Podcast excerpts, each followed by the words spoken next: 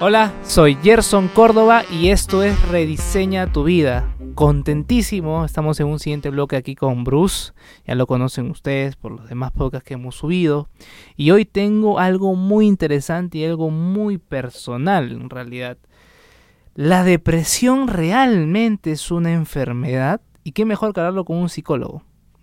Entonces, antes de poder pasarle a Bruce y que me cuente un poquito toda esta anécdota de, la depresión o qué experiencia ha tenido con cuántos pacientes o qué estudio él sabe sobre la depresión, eh, le voy a contar mi historia. Yo he sido emprendedor toda mi vida, en realidad desde que tengo 18 años nunca me gustó ir a la universidad, pero tuve que ir y tampoco me gustó estar trabajando eh, para una empresa, siempre como que decía mi talento no, no está acá, me dediqué a las ventas casi toda mi vida, me dediqué a emprender, tuve una quiebra económica muy grande, eso me llevó a vivir con mi mamá nuevamente y me sentí muy deprimido, ¿no? En esa depresión me probé de todo, se le podría decir, y como que más vacío tenía dentro de todo eso.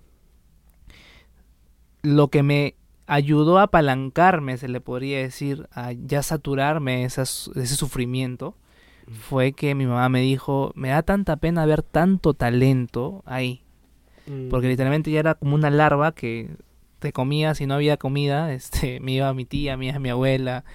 Y claro, yo había hecho un negocio desde, que era joven, 19 años, había viajado a seis países con eso, eh, a llegar a eso de ahí, por equivocaciones financieras mías, dije, no, tengo que hacer algo más y me relancé ahora con, con todo lo que es las conferencias, podcasts y ahora viajando pues a Estados Unidos nuevamente para poder volver a hacer todo esto. Y justamente lo quiero hablar con él, ya, que es el tema sobre la depresión, porque tenía un tema pendiente a eso. Yo perdí a la persona, a una persona muy especial en mi vida, en este caso, que se le podría decir, ya no está en mi vida por alguna enseñanza divina, y eh, no sé si me estará escuchando, no creo que me escuche, pero hasta ahora, por ejemplo, la, la, recuerdo con mucho amor, no es una expareja mía. Y lo bueno de estos podcasts es que me puedo desnudar emocionalmente, porque al último creo que es eso, o sea, la idea es vivir de esa forma, desnudarte a decir, no, no importa qué es lo que opines, porque al último yo me siento libre, siento que ahí ya esa mochila grande que tenía atrás ya la solté. Y si me estás escuchando, quiero que sepas que Ahí estás todavía. Oh. le, tenía, que decir y se dijo. Cuéntame, Bruce. A ver, después de eso no tengo mucho que contar. ¿La depresión realmente es una enfermedad? ¿Tú qué es lo que has visto dentro de la psicología? Wow, es, es, una pregunta bien polémica en este momento, ¿no? Hay, de hecho, un debate y una coyuntura frente a esto. Si me preguntas a mí personalmente, yo no veo la depresión como una enfermedad. Una enfermedad es como una especie de virus, ¿no? Como que estoy caminando por la calle y alguien me contagió la gripe, estornudó a mi costado y ¡ay! Me contagié de la gripe, estoy enfermo. Eh, la depresión circula por otro tipo de, de, forma de desarrollarse en las personas. Ahora, esto no significa que le reste importancia, ¿no? Yo particularmente no veo la depresión como una enfermedad, sino como eh, una circunstancia en la cual se encuentra la persona donde ha perdido el rumbo de su vida y las tareas o las cosas que está haciendo en este momento esta persona no le están dando eh, el estímulo y la satisfacción que antes le podían dar. A veces esto tiene que ver porque esa persona ha vivido un duelo muy fuerte, Estamos hablando de que ha tenido la pérdida de un ser querido que era tan importante para su vida, ha tenido un cambio eh, muy radical en su forma de vivir, un proceso migratorio, por ejemplo. Em, Ahora que lo que pasa bastante con, las personas de Venezuela que están viniendo al Perú, ¿verdad? Que vienen acá. Tenemos mucha gente deprimida eh, y que no te imaginas cuán difícil la viven. Eh, y de pronto nosotros podemos ser muy duros, ¿no? Lo entonces, ¿qué pasa con estas personas? Estos cambios, evidentemente, ¿qué pasa? Tú en ese país eras una persona que sabías a dónde ibas, con quién te relacionabas, la gente te quería, tenías una o sea, tenías una vida y de pronto te quitan todo eso y pasas de ser, pasas de ser esa persona a ser un marginado. Imagínate cómo eso te impacta a ti de manera personal, ¿no? Tal cual. Obviamente tu estima se ve mermado. ¿eh?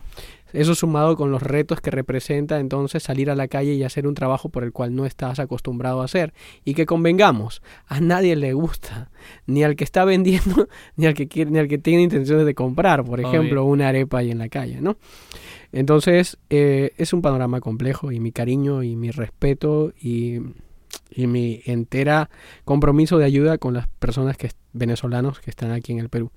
Em, pero bien, volviendo al tema de la depresión, entonces te comentaba que yo lo veo como una circunstancia en la cual se encuentra atrapada una persona porque eh, lo que está haciendo en este momento no le da la satisfacción que antes le daba. O sea, y se vuelve entonces un círculo vicioso que va generando en la persona un estado emocional cada vez más triste y melancólico. ¿Por qué? Si la persona, digamos, su vida no, no es muy estimulante, prefiere quedarse en cama, ¿no? Un día decide, me quedo en cama, 9, 10, 11 de la mañana, y como me quedé en cama, ya luego cuando salgo perdí oportunidad de hacer cosas, entonces le voy restando también tiempo y diversión o diversidad a mi vida, haciendo que ese bucle o ese ciclo se vuelva cada vez más interminable. Entonces, eh, vamos con unos amigos, no, prefiero no salirme, prefiero quedarme en casa. Claro, me quedo, entonces no genero estímulos y eso va haciéndome... Se te vas hundiendo, más. en esas sábanas y cada vez entonces mi vida se vuelve más pobre, más limitada y hace que yo naturalmente eh, me encuentre atrapado en ese círculo vicioso donde de pronto mi vida entra en un hueco en el cual siento que no puedo salir. Y creo que también, muy aparte de eso, eh, solemos confundir el tema de la depresión también, porque ahora, estoy deprimida, estoy deprimido. Bueno, más lo escucho en amigas. Ay, no, es que ya me dio la depresión y yo. Ah, pues, bueno, a veces creo que lo estamos llevando a un lado que no es. Sí, no secularizando mucho el término, ¿no? Entonces, este, ya lo estás utilizando para una suerte de, de excusa un poco rara. Entonces, lo personal, eh, siento, y no sé lo que tú me puedas decir, que estamos confundiendo etapas de depresión o la misma depresión, porque a veces ya lo utilizamos para algo eh, común, ¿no? Claro. ¿Qué es lo que tú crees? Vamos a darte algunos síntomas que para que la persona pueda decir encajo o no encajo allí, ¿no? Yo al igual que tú pienso que hemos hecho este estamos haciendo una, un facilismo de este término de la depresión, ¿no? Cuando realmente lo que puedo estar viviendo es una tristeza profunda, pero también puedo desde luego estar deprimido y sin darme cuenta. Si, si tú tienes una eh, pasas mucha parte del tiempo de tu día a día culpándote, una culpa excesiva, por ejemplo, sientes que eh, tienes muy baja energía para hacer las cosas del día a día, sientes que has que has restado mucho placer a las cosas que antes te generaban placer, como comerte una buena comida, tener intimidad sexual con tu pareja, eh, ver una buena película. Si tienes pensamientos o ideas de que ya no querer existir, si ah, tienes una pérdida de apetito muy fuerte o una hambre muy voraz y has aumentado o bajado de peso significativamente este último mes, si te la pasas llorando casi la mayor gran parte del día, entonces quizás es momento de que te plantees de ir a, un, a una asistencia psicológica porque entras dentro del cuadro de la depresión. ¿Y eso lo ves comúnmente en tus pacientes? Em, te comentaba en, en, un podcast anterior que hablábamos de la distimia como lo que sí veo, ¿no? La distimia es un estado anterior a la depresión. No termina siendo una depresión y es un y es un, lapso de tiempo de por lo menos dos años. O sea, la persona pasa mucho tiempo en ese estado, donde, por ejemplo, los síntomas van, son un poco más leves, ¿sí? Pero parecidos al de la depresión. Quizás no hay como un intento de quitarse la vida todavía o no querer existir. Eh, eso en la distimia no aparece, por ejemplo, necesariamente. Pero sí esa melancolía, esa sensación de tristeza, de vacío, eh, de, desgano por la vida o desmotivación. Eso es lo que yo veo más en terapia y eso es lo, con lo cual yo estoy ahorita trabajando bastante con mis pacientes. Dentro de esta, eh, se le podría decir depresión, una persona que tiene una pareja puede llegar a ser tan insensible con la pareja. Eh, de tal, caso, no sé, o sea, por ejemplo, yo alejé a mi antigua pareja, alejé así, con mucha insensibilidad, mucha frialdad, porque yo también no, me, no estaba en un periodo de amarme a mí mismo, ¿no? Entonces, eh, el impacto que hacemos a esa persona es, si te ama un montón, en este caso, es, es muy fuerte, ¿no? Eh, ¿Qué hay que hacer, por ejemplo, si estás en ese cuadro que tú acabas de describir?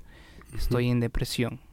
Ok. Mm, ya voy a ir al psicólogo, pero una vez que ya vaya al psicólogo van a pasar algunos días. ¿Qué puedo hacer ahora? ¿Qué puedo hacer como, como persona que va al psicólogo o como la pareja? Como la pareja. Ok, para apoyarle, dices tú. Entender que la persona que pasa por depresión no está buscando necesariamente una respuesta, ¿sí? O una solución. Lo que, este- lo que está buscando es ser comprendido. ¿sí? Entonces, la empatía con la persona que vive una depresión va a ser muy fuerte. Tener un buen oído. ¿sí? Y probablemente unos buenos brazos para poder abrazar cuando hay que tener que abrazar. Sí, porque me imagino que si llega la etapa donde va a estar renegón o va a estar como que odia la vida y toda esta onda, eh, va a recibir cosas y las palabras, pues tú sabes que son como mayor que una bomba atómica, ¿no? Correcto. Te hieren de una manera enorme y te dejan secuelitas ahí. Entonces, ¿cómo podemos las personas que vivimos con una persona depresiva andar con esa inmunidad a sus, sus palabras? Es difícil. Sí, por supuesto. De hecho, probablemente esta persona que vive con la persona deprimida también necesita en algún momento buscar ayuda terapéutica para poder sobrellevar esa situación, porque es desgastante. ¿sí? Está bien, la persona deprimida ya tiene un cuadro muy duro en su vida ¿sí? y del cual tiene que hacerse responsable y salir de ahí y entender que ella es la única persona que va a poder salir de esa situación. ¿sí? Pero del otro lado está la otra persona que le quiere, que puede ser mamá, papá, hermano eh, o enamorado o pareja, ¿no? Y esa persona también se va a ganar ese desgaste emocional, que es muy significativo. Eh, esa persona tiene que eh, buscar nutrir su vida activamente a través de literatura, por ejemplo, a través de podcasts como este, a través de, de, cosas que le generen mucha higiene mental, a través de ir a un psicoterapeuta, ¿por qué no? ¿Sí? Y acompañar a su pareja también para que lo haga, porque si no, rápidamente se va a desgastar. Parte importante, creo, eh, si soy padre de un hijo depresivo, ¿qué es lo que tú recomendarías Padre de un hijo depresivo. en ese estado depresivo? Bueno, eh, yo creo que lo primero es informarme. En la medida que yo me informe acerca de esta circunstancia de vida, ¿sí? de esta condición, voy a poder tener un nivel de comprensión y empatía más fuerte. ¿sí? Entonces, mm, lógicamente, si estoy bien informado, reduzco mi angustia de ignorancia al respecto. ¿Qué tan ¿no? importante es la empatía? ¿no? O sea, te das cuenta que en realidad eh, eso puede o bien avanzar más rápido este tema de solucionar el tema depresivo, o bien lo puede rentalizar bastante y lo puede excluir de, de todo, ¿no? Sí. En este caso, eh, llevar un proceso un poco difícil. Es la persona que más amas y verlo así no te imaginabas, te das cuenta. Eh, en este momento creo que las palabras que uno puede... ¿qué, ¿Qué palabras tú crees o con palabras puede ser suficiente? ¿O con cuestionamientos como padre, como persona que ama? ¿Qué tipo de cuestionamientos podría hacer? Si es que la, la persona en realidad va a ser inmune a la respuesta, pues igual está súper deprimido y estar con, con toda la onda de no quiero nada, ¿entiendes? Ok. Yo creo que puedo darles tres ideas a, a papá. ¿sí? Uno, favorecer, sacarlo del contexto donde la depresión se, se genera de mayor manera. Y Por es, eso la gente viaja, entonces. Exacto. y es usualmente el cuarto, ¿no? Eh, poder estimularlo a llevar a un lugar donde pueda tomar aire, conectarse con la naturaleza, por ejemplo, es vital para esa persona. Eh, conseguirle a una persona con quien ella empatice. Quizás yo como papá no voy a empatizar porque hay una brecha cultural muy grande con mi hijo, pero de pronto puedo conseguirle una persona, un chico contemporáneo, con quien haya mucha afinidad y por ahí esa persona, eh, eh, mi hijo, genere un enganche interesante y eh, lo saque mentalmente de esa rumiación, de, esa, de ese monólogo interno que es doloroso y es desgastante para el paciente, ¿no? para la persona que, que está deprimida. Esa es una, una segunda idea, por ejemplo. El modificar el contexto siempre va a ayudar, definitivamente. Lo tercero que puede hacer es estimularlo también a que vaya a terapia, ¿no? Eso es importantísimo. ¿Qué, ¿Qué no- hacer si es que no quiere ir al, al psicólogo? O sea, está en esa etapa en la cual. No quiero ir al psicólogo, pe. ¿No? Sí. Em, aplica también lo que te estoy comentando, ¿sí? Tratar de ver qué cosas son naturalmente estimulantes para esa persona, Una persona depresiva puede llegar a suicidarse. por supuesto. ¿A qué punto tú te das cuenta que puede llegar? Porque, por ejemplo, vemos el caso de rockeros. Eh, el caso que más me impactó, porque es una persona, es un actor que admiro mucho, es el Robin Williams. Por supuesto. eh, donde te das, te pones a pensar, eh, mierda, ¿no? O sea, es como que el hombre tan, nos, ha, nos, nos ha dado tantas cosas, o sea, Sí. un humor tan sano, un humor tan positivo en este caso. eh, y yo, tú lo ves y este hombre ir- irradia luz, pero dentro de eso, la sombra que tenía y toda esta acumulación de cosas lo llevó a, a suicidarse. Entonces tú te pones ya a cuestionar muchas cosas. Sinceramente, como que lo que construimos afuera en realidad es pura bullshit, como se dice, ¿no? Es, es, es nada de lo que uno puede ser adentro. Como si una persona que vende hacia afuera luz, ¿cómo te das cuenta que está deprimida? Ok, una muy buena pregunta. Eh, no los veamos en sus momentos de luz. ¿sí? De hecho, muchos pacientes con depresión eh, desarrollan estas formas de, yo lo llamo conductas compensatorias.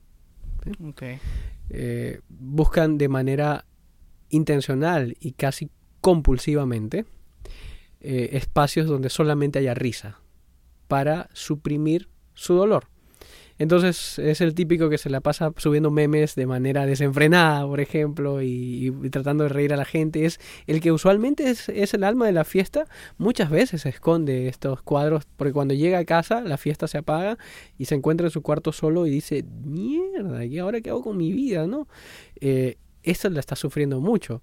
Yo creo que no debemos de... eh, debemos entender que además de que sea ese payasito, hay una persona detrás de ese probablemente personaje que se está creando, ¿no? A veces el paciente depresivo puede generar un alter ego, por ejemplo, ¿no? Crear una imagen, proyectar una imagen de él más aceptable para su, para su entorno social, porque justamente ha entendido o cree que su entorno social no aceptaría a él llorando, melancólico, flemático, así, eh, destruido, derrotado. Entonces genera esa otra careta, eh, esa máscara, que además es difícil de mantener porque no es auténtica. Tal cual. Yo creo que en la medida que nosotros des- queramos desarrollar vínculos fuertes con esa persona y verlos tras cámaras y Y aceptar a esa veces no nos preocupamos porque lo vemos tan alegre que dices, no, ¿el qué va a hacer? Exacto. Oye, si él fue el que hizo toda la promo, el que armó toda la promo. Y te, te sorprendes. En mi caso, por ejemplo, hubo una niña eh, en mi promoción que sí se suicidó. Eh, a mí no me afectó porque no era una amiga mía, que digamos, o sea, Sí. pero sí fue una, un afecto dentro de todo el colegio. Claro. Y sus amigas, por ejemplo, siempre la recuerdan, ¿no? Hacen siempre sus reuniones, las amigas de ella, ¿no? La vida es tan efímera en realidad, también te pones a pensar. Pero hay que tener mucho cuidado con eso también. Sí, sobre todo si una persona depresiva dice que quiere quitarse la vida o hace una amenaza, tienes que creerle. No puedes dejar por alto y sentir que simplemente lo está utilizando como un acto manipulativo. A lo mejor sí, parte de ese comunicado es manipulación, pero gran otra parte es una advertencia. Y tenemos que considerarlo. Buenísimo este tema de la depresión. Bruce, ¿cómo te encuentran en redes sociales? psico.bruce, arroba psico.bruce en Instagram y en Facebook Coach Bruce. Bueno, ya saben, ahí me encuentran como arroba Córdoba y en Facebook como Gerson Córdoba. Así que nos estamos viendo en un siguiente bloque. Vale, hay esperanza para las personas con depresión.